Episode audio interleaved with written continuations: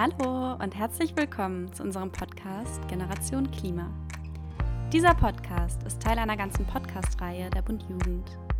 Die aktuelle Reihe heißt Klimafakten und ist ein Angebot von Klasse Klima. Im Rahmen von Klasse Klima werden Projekttage, AGs oder Workshops zum Klimaschutz an Schulen durchgeführt.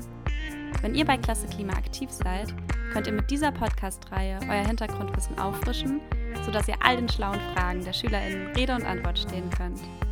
Aber auch für alle anderen ist was dabei.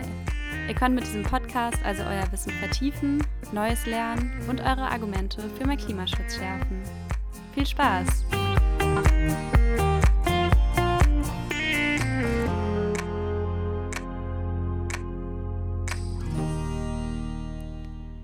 In der letzten Folge haben wir uns damit befasst, wie es zum Klimawandel kommt. Dabei haben wir das Klimasystem kennengelernt und darüber gesprochen, wie der Anstieg der Treibhausgasemissionen den Klimawandel verursacht. Genau diese Treibhausgase wollen wir uns heute nochmal genauer anschauen.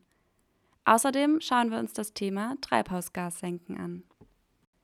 Bereits 1860 fand der Physiker Jean Tyndall heraus, dass die wichtigsten Treibhausgase Wasserdampf und CO2 sind. Fast 100 Jahre später, also in den 1950ern, konnte nachgewiesen werden, dass der Anstieg an Kohlenstoffdioxid in der Atmosphäre durch die Verbrennung fossiler Energieträger, also zum Beispiel Kohle, Erdöl und Erdgas, und damit durch den Menschen verursacht wird.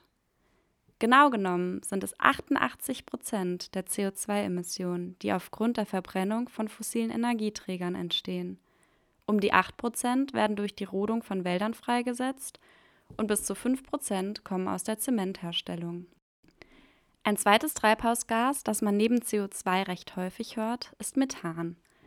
Methan entsteht, wenn Mikroorganismen organische Substanzen unter Sauerstoffabschluss zersetzen. Dieser Prozess wird übrigens auch in Biogasanlagen genutzt, um Biogas herzustellen. Für das Klima problematisch ist das Methan, das in den von uns oft in der Massentierhaltung gehaltenen Mägen von Rindern und anderen Wiederkäuern entsteht. Und auch das Auftauen der Permafrostböden setzt große Mengen an Methan frei. Das Verheerende am Methanausstoß ist, dass ein Molekül Methan die 25-fache Wirkung auf den Treibhauseffekt hat wie ein CO2-Molekül. Ein weiteres Treibhausgas ist Dickstoffmonoxid. Es ist auch bekannt unter dem Namen Lachgas und entsteht zu 80 Prozent in der Landwirtschaft. Besonders in der konventionellen Landwirtschaft wird viel Lachgas emittiert. Das hat unterschiedliche Gründe. Ein wesentlicher liegt in den dort verwendeten Düngemitteln. Wer glaubt, dass das bisschen Dünger ja wohl nicht einen großen Einfluss auf das Klima haben kann, irrt. Denn ein Lachgasmolekül wirkt 300 mal stärker als ein CO2-Molekül. Kommen wir nun zu den letzten erwähnenswerten Gasen, die das Klima anfeuern, die F-Gase. Diese Gase kommen im Gegensatz zu den zuvor genannten Treibhausgasen nicht natürlich vor, sondern sie werden ausschließlich vom Menschen produziert. F-Gase werden als Treibgas, Kühl- und Löschmittel eingesetzt. Die F-Gase ersetzen das heute verbotene FCKW, also Fluor, Chlor, Kohlenwasserstoff, da das FCKW die Ozonschicht schädigt. Die F-Gase schaden nun wiederum dem Klima, weshalb auch sie nicht mehr lange eingesetzt werden sollen. Besonders an den F-Gasen ist, dass sie länger als alle anderen Gase in der Atmosphäre verweilen. Wir sehen also, dass die Treibhausgase CO2, Methan, Lachgas und die F-Gase besonders schädlich für das Klima sind und vor allem durch menschliches Handeln entstehen. Wie sehr sich die Konzentration der Treibhausgase in den letzten 800.000 Jahren verändert hat, können ForscherInnen übrigens anhand von Eisbohrkernen, die auch gerne Klimaarchive genannt werden, erkennen. Und es zeigt sich, dass die Treibhausgaskonzentration auf der Erde besonders in den letzten 150 Jahren, also seit Beginn der Industrialisierung, deutlich zugenommen hat. Kommen wir nun zu den Treibhaussenken. Sie speichern Treibhausgase und senken somit deren Anteil in der Atmosphäre. Da CO2 den größten Anteil der Treibhausgase in der Atmosphäre ausmacht, beschränken wir uns im Folgenden auf CO2 und lassen die anderen Treibhausgase erst einmal außen vor. 43 Prozent des Kohlenstoffs wird von der Atmosphäre aufgenommen. Die restlichen 47 Prozent verteilen sich auf die Ozeane, die Böden und die Biosphäre, die somit als CO2-Speicher dienen. Diese CO2-Speicher nennt man auch Kohlenstoffsenken. Sie senken den Anteil der Treibhausgase in der Atmosphäre. Warum ist das wichtig? Ja, je mehr Kohlenstoffsenken es gibt und je besser diese CO2 aufnehmen können, desto mehr CO2 kann eingespeichert werden und befördert dann nicht den Klimawandel, indem es in der Atmosphäre als Treibhausgas wirkt. Aber auch diese Kohlenstoffsenken geben langsam nach. Sie sind selber vom Klimawandel betroffen und können immer weniger des vom Menschen produzierten CO2 speichern bzw. kein weiteres mehr aufnehmen. Indem wir Menschen immer mehr CO2 ausstoßen, drücken wir immer mehr davon in die Meere. Das ist wie bei einem Sodastream.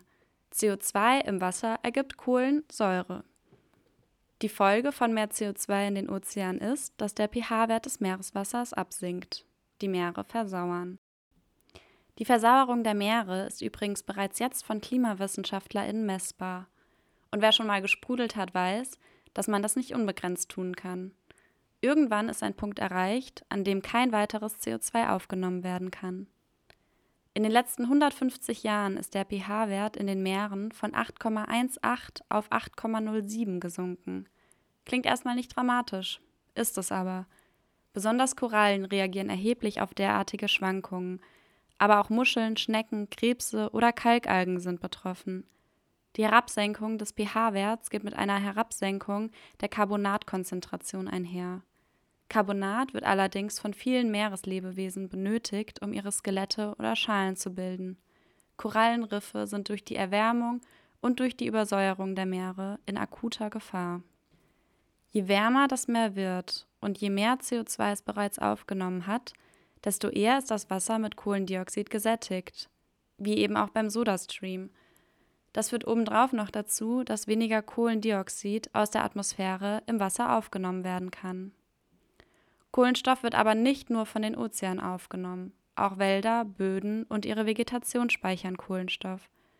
Durch Brandrodung, wie beispielsweise im amazonischen Regenwald, Buschbrände wie in Australien oder Waldbrände durch Dirosommer wie in Brandenburg, wird das in den Wäldern gespeicherte CO2 freigesetzt.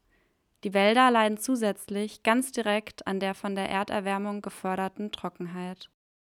Für die Photosynthese brauchen die Pflanzen nicht nur Licht und CO2, sondern auch Wasser. Wir sehen, die Treibhausgassenken sind unsere Verbündeten im Klimaschutz. Aber nicht bedingungslos. Die Meere übersäuern aufgrund des Kohlenstoffs und die Wälder kränkeln aufgrund der Trockenheit und der Brände. Wir Menschen verändern die Zusammensetzung der Atmosphäre dramatisch, indem wir Treibhausgase ausstoßen. CO2, Methan, Lachgas und die F-Gase wirken unterschiedlich stark und langlebig und stellen allesamt eine große Gefahr für das Klima dar. Wir können die Bildung weiterer Treibhausgase verringern, indem wir zum Beispiel weniger Kohle, Öl und Gas verbrennen, indem wir mehr erneuerbare Energien einsetzen, Lebensmittel aus ökologischer Landwirtschaft essen, auf tierische Produkte verzichten und mit der Bahn und dem Fahrrad statt mit dem Flugzeug und dem Auto von A nach B kommen. Und natürlich, indem wir uns dafür einsetzen, dass Klimaschutz politisch gestärkt wird. So, das war's für heute. Die Quellenangaben findet ihr auf klasseklima.de unter Podcast. Wenn ihr Fragen habt oder Feedback hinterlassen wollt, schreibt uns gerne auf Instagram. Da heißen wir Klasse Klima 2.0. Danke fürs Zuhören und bis zum nächsten Mal bei Klimafakten. Eure Tina von Klasse Klima.